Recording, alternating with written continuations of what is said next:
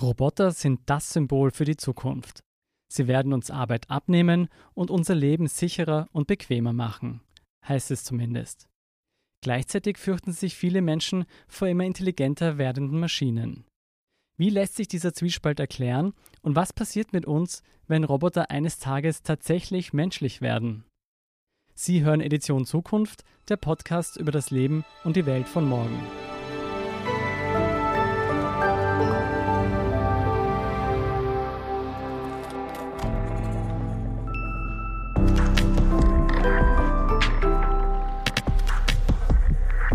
Ich bin Scholt Wilhelm vom Standard und mir gegenüber steht eine außergewöhnliche und sehr menschliche Expertin, die sich beruflich mit genau diesen Fragen befasst. Hallo Martina Mara. Hallo, danke für die Einladung. Frau Mara, Sie sind Professorin am Linz Institute of Technology und dort als sogenannte Roboterpsychologin tätig. Bevor wir nun zu den großen Zukunftsfragen kommen, bitte verraten Sie uns, was macht eine Roboterpsychologin? Also die Psychologie beschäftigt sich traditionell ja mit menschlichem Wahrnehmen, menschlichem Erleben, menschlichem Verhalten.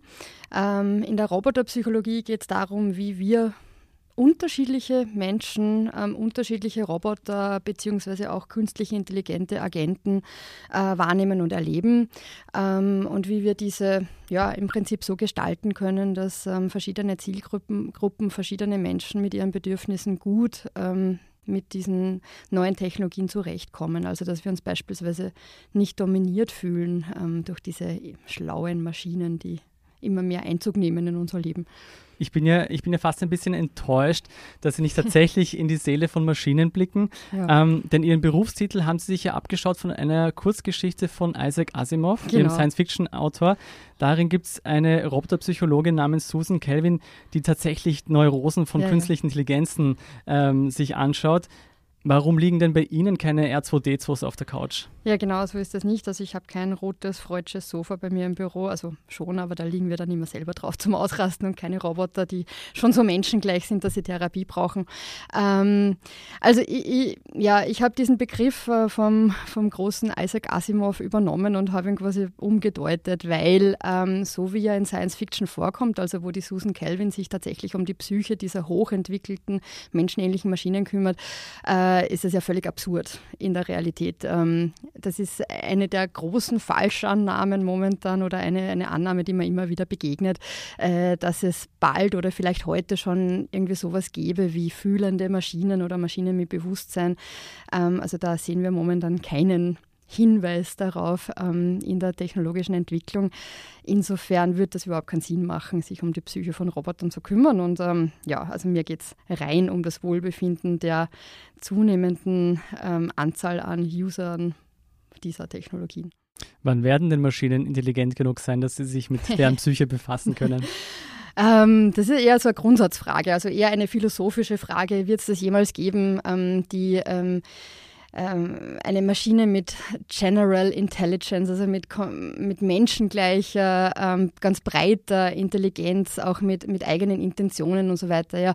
Ähm, also äh, ich finde, mit, solcher, mit so einer Frage kann man sich sehr gern im Rahmen ähm, von Science Fiction oder auch einmal ähm, mit einer Flasche Wein an, an einer Bar äh, beschäftigen, aber es ist ganz, ganz weit weg von unserer Realität. Ja. Ähm, und bei diesem Intelligenzbegriff geht es halt immer ganz stark darum, wie man das definiert. Also wir Menschen verstehen ja in unserem Alltagsgebrauch dieses Begriffs ähm, ganz unterschiedliche Sachen drunter. Intelligenz ist auf einem sehr hohen Abstraktionsniveau ja, als Begriff. Ähm, und natürlich kann man sagen, also ein Machine Learning-Algorithmus ähm, und diese künstliche Intelligenz, von der heute so viel die Rede ist oder wo wir so diesen ganz starken Hype momentan erle erleben, das ist ja eine, die aus Daten lernt. Ja. Ähm, natürlich kann die ähm, sehr schnell hunderttausende Texte aufsaugen und irgendwelche ähm, Gemeinsamkeiten, Unterschiede, Erkenntnisse aus diesen Texten ziehen. Das können wir Menschen nicht. Ähm, dafür ähm, ist es nach wie vor so, dass Menschenkinder beispielsweise viel, viel schneller und anhand viel weniger Beispiele äh, lernen können, was eine Katze ist und was ein Hund ist und was den Unterschied ausmacht. Und äh, wenn man drei Katzen gesehen hat, kann man nachher auch ähm, eine Comic-Katze oder eine gezeichnete Katze als solche erkennen. Und äh, das wäre bei einer KI beispielsweise noch lange nicht möglich. So. Okay, also ich sehe schon, bis wir in die Psyche von Maschinen hereinblicken werden, wird es noch eine ganze Weile dauern. Ähm, wenn wir uns die aktuellen Entwicklungen ansehen, das haben Sie ja schon gesagt, dann stehen wir erst ganz am Anfang dessen, was wir mal als richtige oder echte künstliche Intelligenz bezeichnen werden oder generelle künstliche Intelligenz. Warum, Frau Mara, ist es trotzdem so wichtig, dass wir uns schon heute mit den psychologischen Auswirkungen von Robotern befassen? Hm. Ähm, ich möchte nur vorwegschicken, also diese Frage, ob es eine ähm, General Artificial Intelligence jemals geben kann, die ist generell strittig. Ja? Also da gibt es ganz unterschiedliche Meinungen dazu. Wird es jemals möglich sein, eine menschengleiche künstliche Intelligenz zu schaffen? Aber warum ist es jetzt, wie auch immer, man zu dieser Frage stehen mag, wichtig, dass man sich mit ähm, ja, Auswirkungen und menschlichen Bedürfnissen in puncto Robotik und KI beschäftigt, weil wir natürlich äh, jetzt an einem Punkt angekommen sind, wo solche autonomen Systeme, egal ob mit oder ohne physischen Körper, also egal ob sich die als autonome Fahrzeuge oder Staubsaugerroboter oder Serviceroboter in unserer Umwelt neben uns bewegen oder nur als ähm, Chatbot beispielsweise dann ähm, per Text oder jetzt künftig auch äh, mit einer synthetischen Stimme ähm, uns als verärgerte Kunden beispielsweise ja dann betreuen. Ähm, also das nimmt in immer mehr ähm, Lebensbereichen im beruflichen und im privaten Umfeld Einzug, diese Technologien. Es ist heute schon so, ähm, dass beispielsweise ähm, in der Auswahl von Personal, ja, also wer als geeigneter Bewerber, Bewerberin für einen Job ähm, ausgesucht wird, ähm, KI-Systeme zum Einsatz kommen, genauso wie bei Entscheidungen, ob jemand ein Darlehen erhält oder nicht bei der Bank. Ja. Ähm, und wir sehen auch im Bereich der physischen Robotik, dass sich da momentan ganz ganz viel tut und das, ähm, ja, also neben den selbstfahrenden Autos beispielsweise auch in Krankenhäusern, Pflegeheimen ähm, in den nächsten paar Jahren der Transportroboter auch in die Gänge und vielleicht auch in Patientenzimmer kommen werden, genauso wie in anderen Bereichen.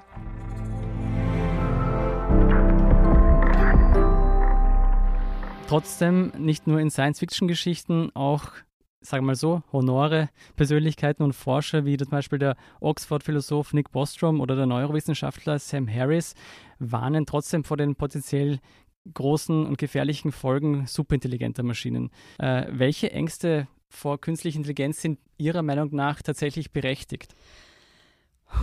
Ähm, da würde ich, wenn ich darf, ähm, kurz mal mit der anderen Frage starten, welche Ängste äh, gibt es überhaupt und äh, welche begegnen mir sehr oft oder welche tauchen auch in der, in der Forschung äh, immer wieder auf. Und ähm, da sehen wir eben, dass genau diese Angst vor dem menschengleichen Maschinenwesen, ja, vor dem ersetzt werden durch die Maschine ähm, sehr häufig äh, genannt wird und zwar auf mehreren Levels. Also einerseits ähm, natürlich in einer, ja, in einer praxisnahen Ausrichtung, wo es darum geht, dass man eventuell in seinem eigenen Job, in dem man ähm, heute drin ist, ähm, in den nächsten Jahrzehnten durch eine Maschine ersetzt werden könnte, aber andererseits auch auf so einem fast archaischeren Level, wo es darum geht, dass wir als Spezies oder wir als der Mensch als soziales Wesen äh, in unserer gesamten Komplexität quasi da er ersetzt werden könnte. Ja? Äh, und das ängstigt viele Menschen, auch, äh, auch wenn es in diesen sozialen Bereich geht. Also wir sehen gerade äh, in den Studien, die sich damit beschäftigen, wo oder in welchen Einsatzgebieten Menschen Roboter oder KI-Systeme eher akzeptieren würden, äh, dass das in, in den Bereichen, die wir traditionell als ja, vielleicht besonders menschlich beschreiben würden, also wenn es um Pflege, um gegenseitige Betreuung, um Kommunikation geht, um Empathie, ähm, dass da die Akzeptanz ganz gering ist und dass man sich da eher davor fürchtet, ähm, ähm, so ein dystopisches Szenario, wo man dann in so, ähm, ja, irgendwann als alter Mensch mal nur mehr von Maschinen in so ähm, Mech mechanoiden Pflegebatterien drin liegt, ja, ähm, dass, dass sich Menschen da verängstigen.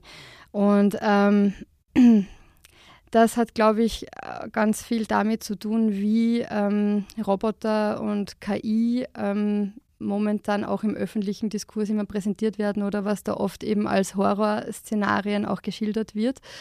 Äh, und Sie haben schon angesprochen, es gibt dann natürlich ja immer wieder ähm, ganz seriöse Stimmen auch aus der Wissenschaft, die dann äh, sehr, sehr dystopische Szenarien schildern. Äh, und da gibt es ein fast absurdes Kontinuum zwischen denen, die eben diese Horrorszenarien beschwören und auf der anderen Seite denen, die ähm, KI und Roboter als die Lösung aller großen Menschheitsprobleme diskutieren. Ja? Also die dann die Erde für uns retten und so weiter. Und das ähm, ruft natürlich bei ganz vielen Menschen auch äh, große Verunsicherung hervor. Also man weiß dann überhaupt nicht mehr, wo soll man sich auf diesem Kontinuum bewegen. Wahrscheinlich ist irgendwo ja, realistisch in der Mitte ganz gut. Ähm, aber ich glaube, ganz viele Ängste, ähm, und darauf wollte ich jetzt auch hinaus ein bisschen, haben eben damit zu tun, dass, dass wir in der Öffentlichkeit den Roboter, die künstliche Intelligenz, sehr häufig als den Androiden, die menschengleiche Maschine präsentiert bekommen. Da wollte ich gleich einhaken. Äh, für viele ist ja schon der Anblick einer menschähnlichen Maschine oder des menschähnlichen Roboters gruselig. Ja. Ähm, gibt es dafür eine wissenschaftliche Begründung? ja, also es gibt ein Phänomen, das äh, in der Wissenschaft auch seit, ähm, seit den 70er Jahren schon in dem Kontext ähm, diskutiert und erforscht wird. Ähm, ähm, das läuft unter dem ähm, Begriff Uncanny Valley, also zu Deutsch könnte man sagen das unheimliche Tal. Und das ist ein Begriff, der von einem japanischen Roboter, Robotiker, dem Masahiro Mori, äh, 1970 zuerst mal beschrieben wurde, hypothetisch hypothetisch beschrieben wurde, muss man sagen. Ähm, da geht es um den Zusammenhang zwischen der Menschenähnlichkeit einer künstlichen Figur, also eines Roboters beispielsweise, und ähm, der Akzeptanz durchs Publikum, kann man sagen. Und ähm, das beschreibt so eine, keinen linearen, sondern einen kurvilinearen Zusammenhang. Das heißt, bis zu einem gewissen Grad bringt mehr Menschenähnlichkeit auch mehr Sympathie. Also wenn wir da so Maschinen haben, die total maschinell aussehen, aber vielleicht irgendwie äh, zwei nette Augen drauf haben ähm, oder sich äh, irgendwie so durch ihre nonverbalen Verhaltensweisen ein bisschen menschenähnlich wirken, dann ist das oft, äh, finden wir das oft cute oder irgendwie nett. Ja. Der Wally zum Beispiel aus Pixar. Ja, der Wally tota-, ist total cute, ja. Oder auch der R2D2 oder so. Ja. Also das sind Roboter, die sind ganz eindeutig als Maschinen erkennbar und haben trotzdem ähm, so ein anthropomorphes Element, also sie wirken trotzdem so menschlich. Ja. Also diese Mischung und auf diesem niedrigen Niveau funktioniert das sehr gut. Da kann man sich dann nur überlegen, ob es manchmal zu gut funktioniert und, und ob es immer Sinn macht, dass wir Roboter niedlich finden. Ja?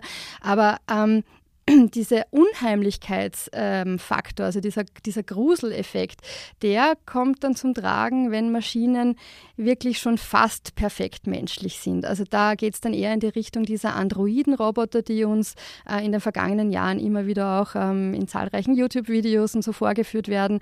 Ein Beispiel wäre die Sophia von Hanson Robotics. Das sind dann Roboter, die mit Silikonhaut überzogen sind und die künstliches Haar haben und deren Augen und Wimpern ähm, möglichst realistisch gestaltet sind und ähm, ja, die dann auf den Bühnen der Welt stehen und ähm, so programmiert sind, dass sie dann von ihrem Wunsch nach eigenen Kindern und Familie erzählen. Das ist eigentlich ein Blödsinn. Aber diese Art von Roboter, ähm, die sind laut Uncanny Valley-Hypothese ähm, dann oft gruselig furchterregend. Ja? Und das zeigt sich auch ähm, in ja, einer Anzahl, einer größeren Anzahl an empirischen Untersuchungen mittlerweile.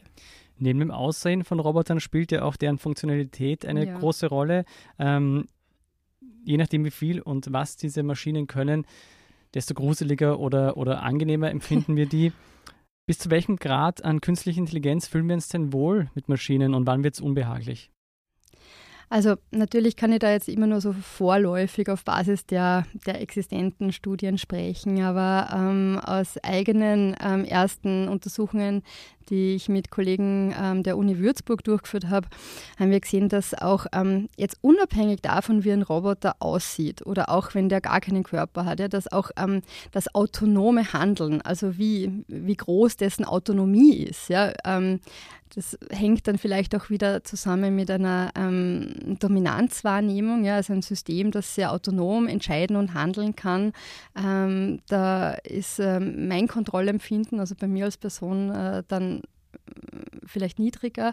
Ähm, das kann auch manchmal ähm, so leichte, ja, also so gruselige Tendenzen in den Reaktionen auslösen, aber insbesondere haben wir gesehen, dass auch ähm, simulierte Emotionalität, also wenn man Roboter so darstellt, als hätten sie Gefühle, wenn man Roboter beschreibt als ein, ein Agent mit Persönlichkeit, mit eigenen Bedürfnissen, ähm, der vielleicht Angst hat oder Hunger oder ähm, ja, auf äh, eigene Ziele entwickelt, ähm, dass das eben ganz unabhängig vom äußeren Erscheinungsbild auch ähm, manchmal gruselig wirken kann. Und deswegen ist mein Tipp an die Praxis, ich habe ja generell einen relativ anwendungsorientierten ähm, Forschungszugang und stehe viel in Kontakt auch ähm, mit, mit der Praxis und mit der Technikentwicklung.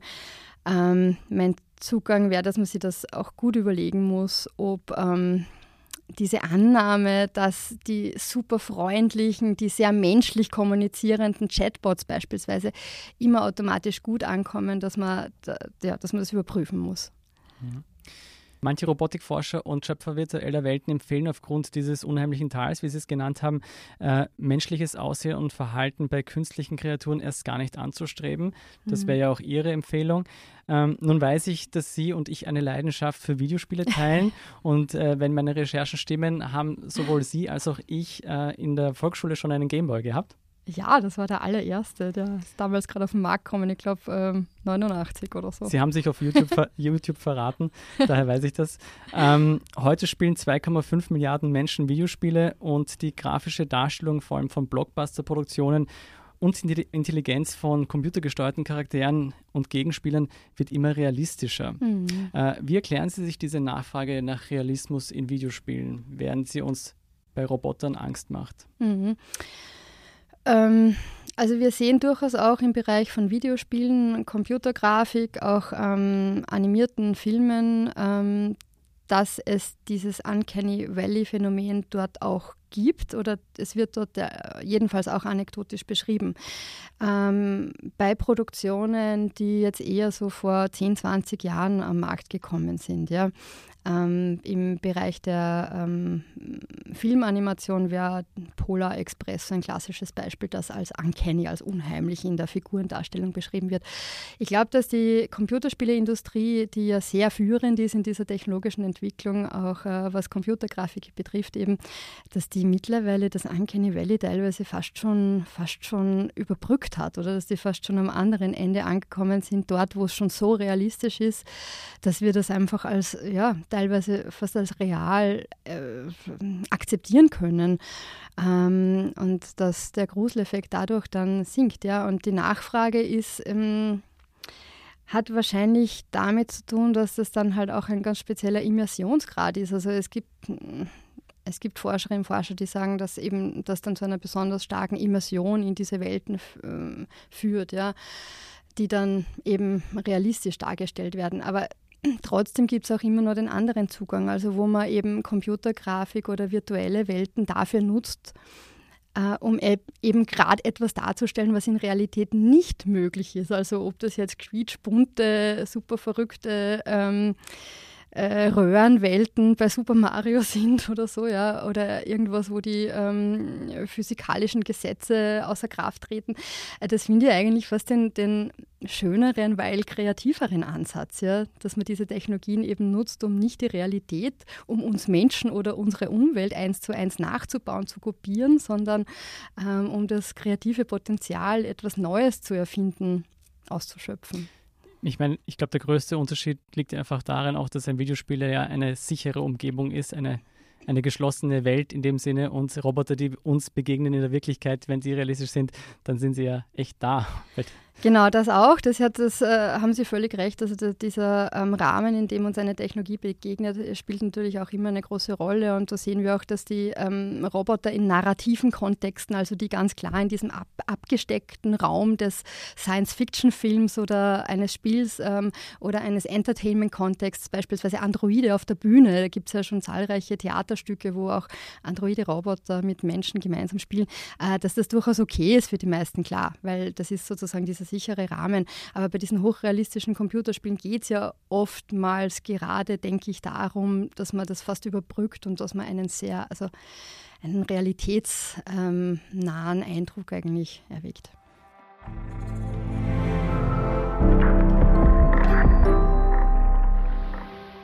Angenommen, wir beschränken uns rein auf Roboter, die nicht menschlich sind und die wie Wally ausschauen. Ja. Ähm, Der ja auch schon relativ menschlich ist, muss man sagen, weil er ja auch sowas wie ähm, zumindest so ein Rumpf, Kopf, ähm, Augenpartie hat. Ne? Okay, sagen wir auch Wally ohne Augen. Industrieroboter wäre jetzt so äh, was wenig anthropomorphes. genau, aber dann bleibt ja trotzdem noch der Umstand, dass wir Menschen dazu neigen, dass wir alles gerne vermenschlichen. Ja. Ich denke an Rasenroboter, Rasenmäherroboter, die wie Marienkäfer aussehen oder smarte Lautsprecher, die Witze erzählen. Warum tun wir denn das? Ja, das ist der, ähm, unsere ganz natürliche Tendenz zum Anthropomorphismus. Äh, das heißt, das ähm, Sehen von menschlichen, von menschlichen, von menschlichen Eigenschaften, Charakterzügen, Intentionen in, in nichtmenschlichen Objekten oder auch ähm, ähm Tieren, ähm, Pflanzen beispielsweise. Ähm, das diese Tendenz haben wir fast alle. Also es ist was ganz Normales, machen Sie sich keine Sorgen, wenn Sie ähm, ähm, Nicknames für ihren Rasenmäherroboter haben. Das hat fast jeder. Ähm, das tu tun wir, weil wir Menschen halt einfach soziale Wesen sind und weil, weil unser Hirn gar nicht anders kann, als unsere Umwelt ähm, auf soziale Cues, auf soziale Hinweisreize hin zu interpretieren.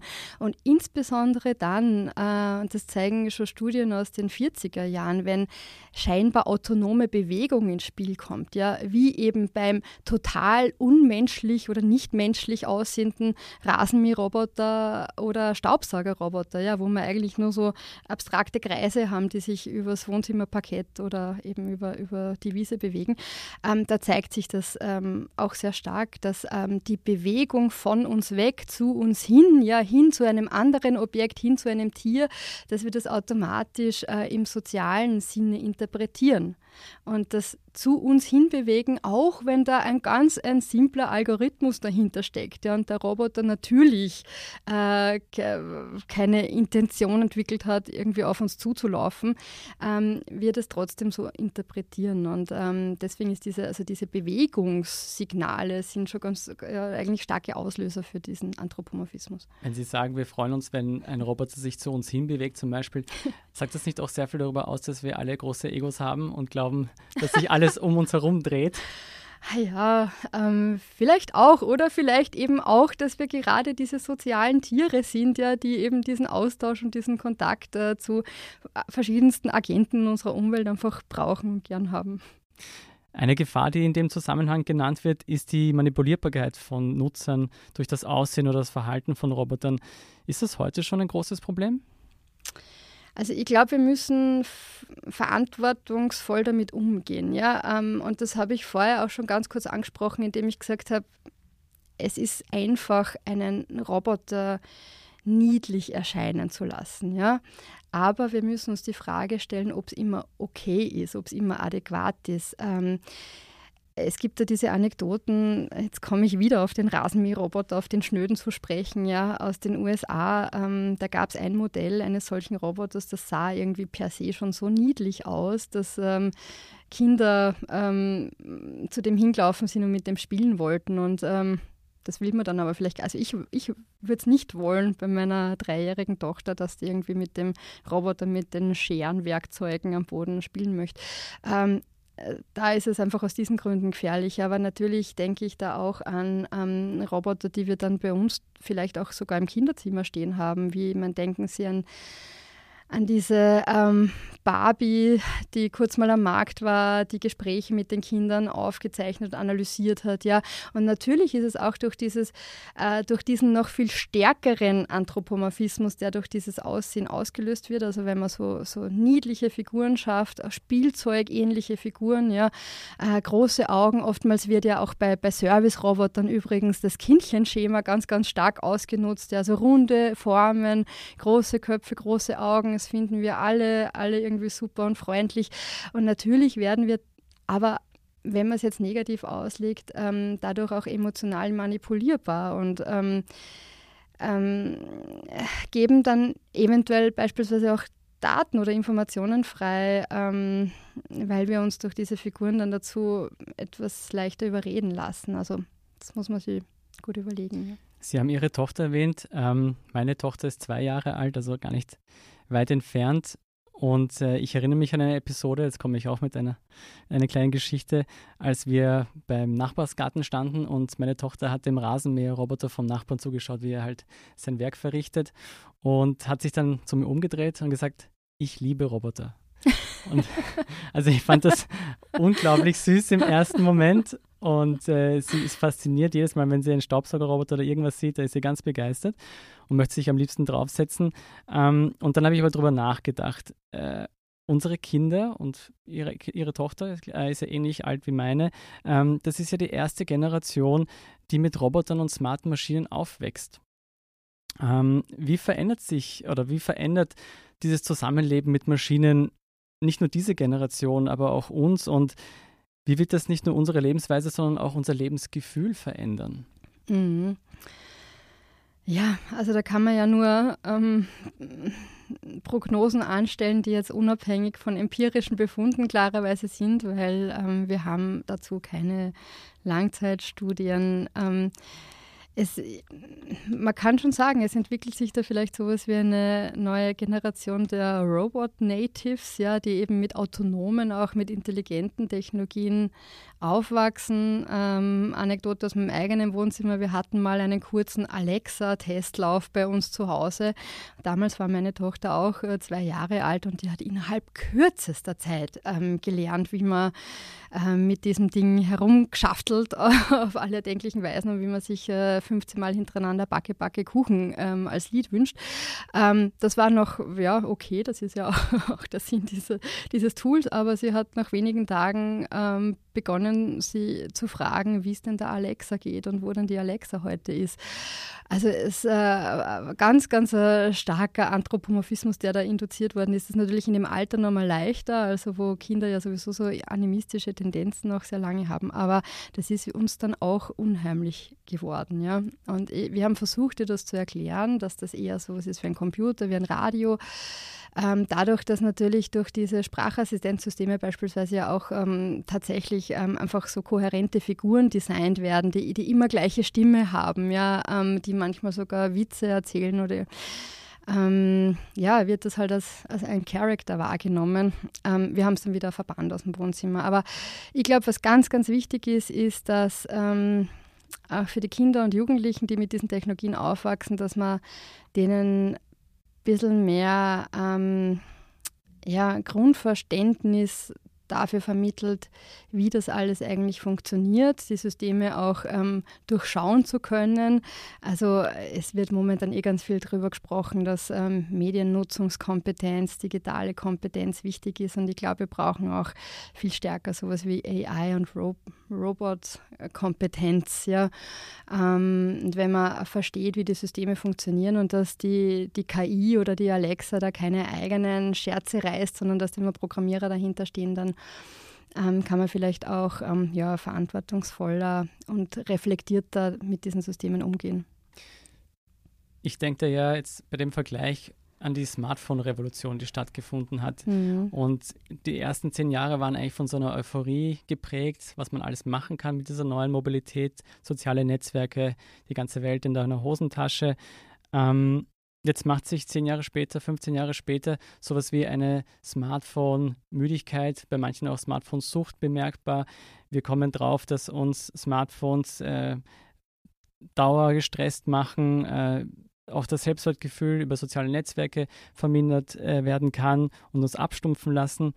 Ähm, müssen wir bei der Entwicklung von Robotern und AI jetzt, wo wir am Anfang stehen, jetzt schon vorsichtig damit umgehen und jetzt vielleicht schon in die Zukunft blicken und die möglichen negativen Folgen versuchen abzuwenden?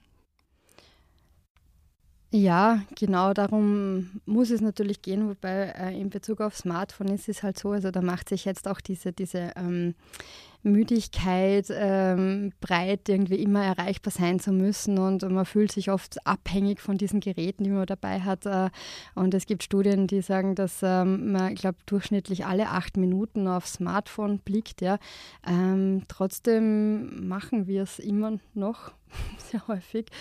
Also ich glaube, man muss auch mit, das sind ja alles auch sehr neue Technologien. Ich glaube, man muss da auch erst lernen, wie man ähm, bestmöglich damit umgeht, nämlich auch im Sinne von größtmöglichen menschlichen Wohlbefinden, sodass wir diese Dinge als Tools nutzen können und nicht umgekehrt ähm, äh, so eine Art Abhängigkeitsgefühl entwickeln. Aber ähm, natürlich ähm, ist es jetzt auch an der Zeit, dass wir uns möglichst ähm, handlungsorientiert auch Gedanken darüber machen, wie denn eine möglichst positive Zukunft mit diesen intelligenten, autonomen Technologien ähm, ausschauen kann. Und welche Tätigkeiten wir beispielsweise gerne an Roboter-KI-Systeme abgeben würden, welche aber nicht und wie eben vielleicht, und das wäre ja, ich meine, ich glaube, es ist ja auch Zeit für so ein bisschen utopische Visionen momentan, wo wir eh so viel mit Terminator-Dystopien immer konfrontiert sind, medial, ähm, wie wir eben diese Technologien vielleicht gerade dafür nutzen können, dass man wieder mehr Zeit für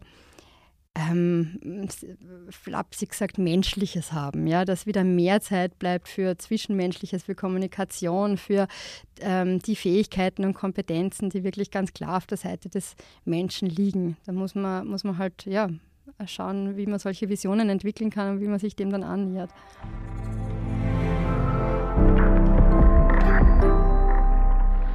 Eine Sache, die Sie in Ihren Arbeiten immer wieder erwähnt haben, ist, man sollte sympathische Werkzeuge entwickeln und Roboter, die uns unterstützen und nicht ersetzen. Ja. Ähm, und da haben Sie, glaube ich, ein Beispiel aus der Pflege genannt. Mhm. Ja, also das ist, ist mir persönlich ganz, ganz wichtig und aus, auch aus meiner ähm, Erfahrung ähm, aus der Forschung und auch aus, aus ganz, ganz, ganz vielen Gesprächen mit Leuten.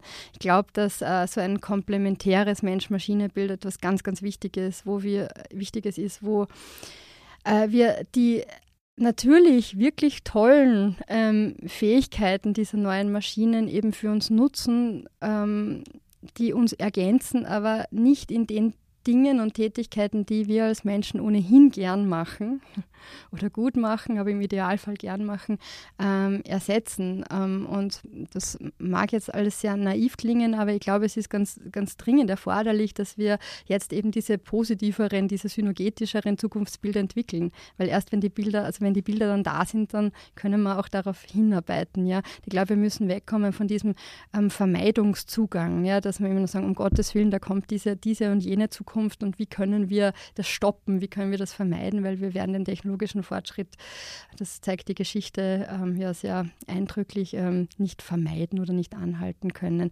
Äh, dieses Beispiel aus dem Bereich der Pflegerobotik, ja, darauf möchte ich gern kurz eingehen. Ähm, der Pflegeroboter. Jetzt haben Sie und äh, ja, ich vielleicht gleich ein Bild im Kopf zu diesem Begriff. Ja. Ähm, das ist einer, den sich die allermeisten Menschen, wenn sie einfach nur das Wort hören, wiederum als Humanoiden, als menschengleiche Figur vorstellen, die irgendwie am Krankenbett der Oma stehen und ihr so scheinempathisch den Arm tätscheln und äh, je nach ähm, Gemütszustand, der irgendwie mit Emotion Recognition Systemen auf einer Skala von 1 bis 10 irgendwie wie ähm, traurig ist die Dame gerade, äh, analysiert wird, dann irgendwie alte, weiß nicht, Oldies einspielen, die zur Stimmungsaufhellung beitragen. Ähm, und ich glaube, da braucht man alternative Bilder, die eben genau von dem wieder weggehen, weil das ist eben was sehr angstbesetztes, ja, dass genau diese sozialen Momente, ja, dieses äh, miteinander reden, lachen, weinen, dass da dann plötzlich die Maschinen sind, ja, und man vielleicht, besonders wenn man sich ja, schlecht leisten kann, dann keine Menschen mehr als Gegenüber hat. Und ich glaube, da braucht man die alternativen Bilder, die komplementären und den Pflegeroboter dann beispielsweise nicht als diesen Humanoiden zu sehen, sondern einfach als mechanisches Unterstützungssystem, eben als Transportroboter, der ähm, Bettwäsche, Dokumente, ähm, Tabletts von A nach B bringt, ja, der ähm, Exoskelette, also Roboter zum Anziehen sozusagen, die die Wirbelsäule ähm, äh, oder die, die Arme des Pflegepersonals ähm, unterstützen, ja, sodass Hebetätigkeiten leichter werden. Ähm, ich glaube, man muss stark in diese Richtung denken und, und auch nämlich mit dem Ausblick, dass dann eben in ein, also in einer idealen ähm, Welt dann wieder mehr Zeit bliebe, genau ähm, für diese kommunikativen Momente. Natürlich muss man sich dann Richtlinien überlegen, dass dann nicht der Pflegeschlüssel einfach äh, verschlechtert wird, ja, wenn es sowas gibt. Ähm, ein Problem von Technologie ist ja nicht die Technologie an sich, sondern wie wir sie nutzen.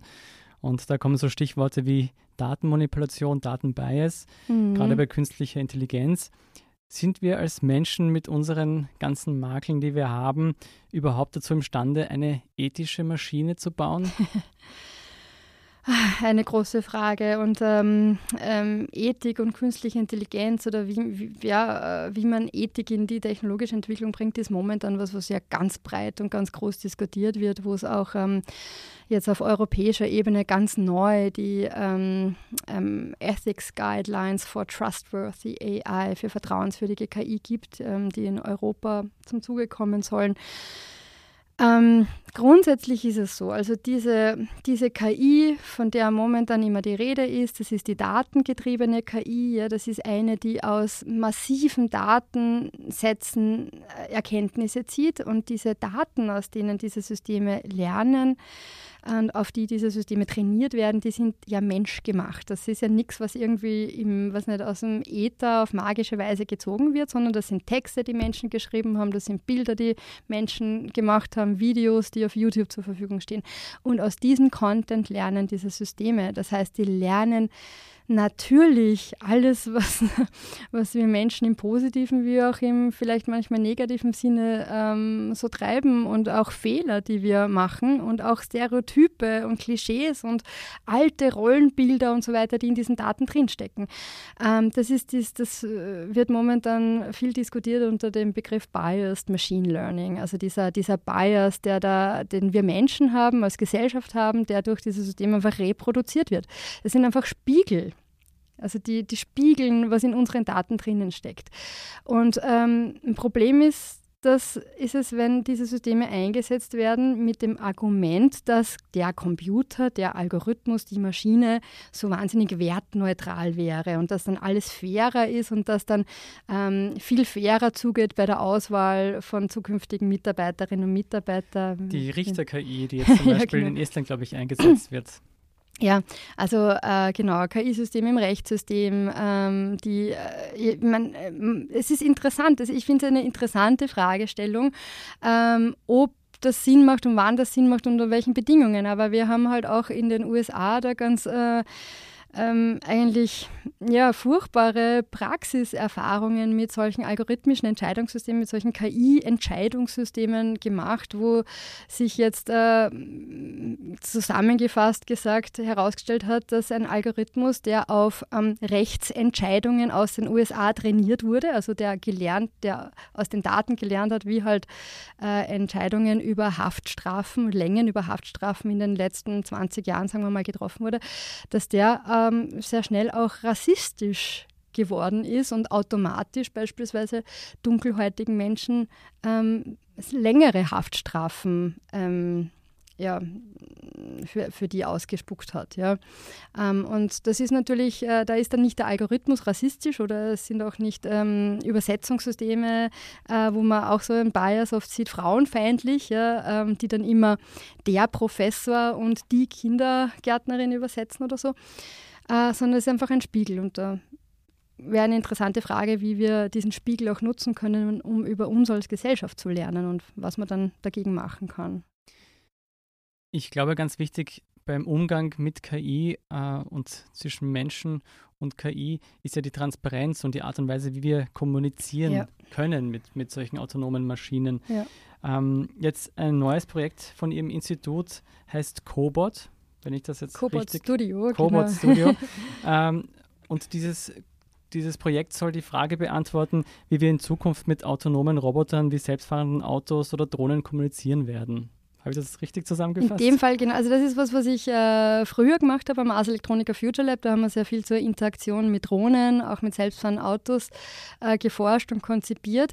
Äh, in diesem neuen Projekt, in dem Cobot Studio, das ist jetzt gerade angelaufen, äh, mit Juni, ein, ein großes äh, kollaboratives FFG-Projekt, ähm, geht es um die Zusammenarbeit mit Robotern, also um kollaborative Roboter die in unterschiedlichsten Arbeitsumgebungen wir denken es jetzt hauptsächlich im Industriekontext immer relevanter werden. Ähm, momentan ist es so, dass ähm, Industrieroboter ähm, in der Produktion, in der Fertigung, in Lagerhallen, meistens in so Art Käfigen oder hinter Absperrbändern arbeiten. Und sobald die Maschine läuft, äh, haben sich alle Menschen fernzuhalten. Durch ähm, Sensoren und neue Entwicklungen werden die Roboter aber immer sicherer. Das heißt, man kann auch jetzt schon sehr nahe physisch mit denen zusammenarbeiten. Und äh, da gibt es äh, schon erste Testfelder, Visionen, also dass man ähm, gemeinsam mit einem Roboter ähm, Objekte zusammenschraubt, assembliert beispielsweise oder gemeinsam Dinge verpackt oder der Roboter hält die sehr schwere Autotür beim Karosseriezusammenbau und der Mensch ähm, muss dann die Tragelast nicht ähm, auf seiner Seite haben, sondern der passt dann nur mehr sehr detailliert diese Tür ähm, an die richtige Stelle ein. Also solche Formen von Zusammenarbeit. Und was wir in dem, also in dem Projekt geht es ähm, um die Kommunikation zwischen Roboter und Mensch während solcher Arbeitsprozesse. Ähm, wir sehen in der Forschung, dass es ähm, sehr wichtig ist für die subjektive Sicherheit dafür, dass wir uns nicht dominiert fühlen durch diesen Roboterpartner, ähm, dass der Roboter vorhersehbar, gut einschätzbar, gut lesbar in seinem Verhalten für uns ist. Also wie macht man das? Also wie spricht man mit einem Roboter oder wie spricht er mit uns? genau, also wir gehen jetzt mal nicht davon aus, dass wir tatsächlich ähm, verbal mit dem kommunizieren müssen. Ähm, wir sehen äh, aus ersten Ergebnissen, dass man über das Bewegungsdesign von Robotern, und da rede ich jetzt gar nicht von so Humanoiden, sondern eher von so Industriearmen beispielsweise, ähm, schon sehr viel bewirken kann. Also dass zum Beispiel, äh, wenn so ein Roboterarm etwas kurvigere Bewegungen hin zu einem Objekt, das er greifen möchte, macht, das entspricht eher unseren menschlichen Armbewegungen, die man da auf den Roboterarm überträgt, dass das für uns Menschen viel leichter lesbar ist, also viel früher erkennbar, was der Roboter vorhat. Also leichter vorhersehbar. Und in der Psychologie wissen wir ja schon seit, seit, seit vielen, vielen Jahren, dass ähm, die Vorhersehbarkeit von unseren Interaktionspartnern auch was ist, was dann schlussendlich eine Komponente für Vertrauensbildung ist beispielsweise. So, wir werden mit Bewegungsdesign arbeiten, ähm, also quasi ein, eine Art nonverbales Verhalten für diese sehr abstrakten Industrieroboter entwickeln, aber auch mit Lichtsignalen. Also das ist was, was ich in der Vergangenheit schon öfter ähm, bearbeitet habe, ähm, verschiedene Ampelsignale, färbige Signale, grafische Signale, die uns nicht anschreien sollen, weil wir dürfen ja keine Technologieumwelt äh, entwickeln, in der wir dann ständig überall nur mehr blinkende Lichter und Alarm äh, haben, sondern die sich möglichst im Hintergrund halten, die aber trotzdem für uns so wahrnehmbar sind, dass wir erkennen, wo beispielsweise ein Roboter äh, jetzt ähm, in Beziehung zu meinem Körper stehen bleiben wird, ob mich der gesehen hat, ob der für mich bremsen wird ob er mir jetzt ein Objekt reichen möchte, ob ich jetzt dran bin mit meinem Teil des Tasks und so weiter. Vielleicht sind Sie nicht ganz glücklich damit, aber ich möchte zum Abschluss trotzdem noch eine philosophische Frage stellen, die nicht so realitätsnah ist oder praxisnah. Aber angenommen, wir schaffen das alles. Wir bauen Roboter, die das unheimliche Tal überwinden, die ethisch sind, die uns viel Arbeit abnehmen, die mit uns verständlich kommunizieren können, uns per se nicht manipulieren und auslöschen wollen also nette menschliche Roboter. Aus psychologischer Sicht und gesellschaftlicher Sicht, was passiert denn mit uns, äh, wenn Roboter eines Tages tatsächlich menschlich oder vielleicht sogar besser als wir Menschen werden, was auch immer das heißen mag? ähm, oh, Mei. Das ist ähm, eine Art Hyperrealität, die Sie da beschreiben, würde ich sagen. Ne? Das ist dann eine Art von Welt, wie, wie wir es eh aus verschiedenen ähm, Science-Fiction, auch, auch, Serien neueren Datums kennen, äh, wo man dann tatsächlich nicht mehr unterscheiden kann zwischen Mensch und Maschine. Äh, das ist äh, nicht mein Zugang, weil ich ja immer eher dazu rate, ähm, quasi ähm, Maschinen klar als Maschinen kategorisierbar zu gestalten, um es uns Menschen leichter zu machen. Ähm, ich glaube, dass diese Art von Hyperrealität was ist, was äh, ganz viele Menschen auch verunsichern würde und was wieder Ängste induziert. Aber ähm, andere Kolleginnen und Kollegen von mir ähm, betrachten es vielleicht schon so, ja, dass sozusagen dieser perfekte Android, der ähm, schön und moralisch ähm, einwandfrei ähm, agiert, ähm, der, der die, äh, ja, die nächste Stufe der Evolution von uns Menschen ist. Es ist nicht meine positive Zukunftsvorstellung, aber es ist eine. Vielleicht lässt sich unser Gespräch so zusammenfassen, wenn Roboter menscheln, dann sagt das manchmal mehr über uns Menschen aus als über die Maschinen selbst. Das, das sicher, ja. Martina Mara, ich sage herzlichen Dank für das wirklich interessante Gespräch. Danke auch. Damit auch ein herzliches Dankeschön an all unsere Hörer und Hörerinnen. Schreiben Sie uns im Forum auf derstandard.at oder per E-Mail an edition.zukunft.derstandard.at, ob Sie Roboter lieben, fürchten oder den Entwicklungen ganz gelassen entgegensehen. Die nächste Folge Edition Zukunft erscheint in zwei Wochen. Viele weitere spannende Beiträge und Artikel rund um die Welt und das Leben von morgen finden Sie auf der Standard.at slash Zukunft und jeden Freitag in der gedruckten Ausgabe vom Standard. Ich bin Scholt Wilhelm, machen Sie es gut und bis zum nächsten Mal.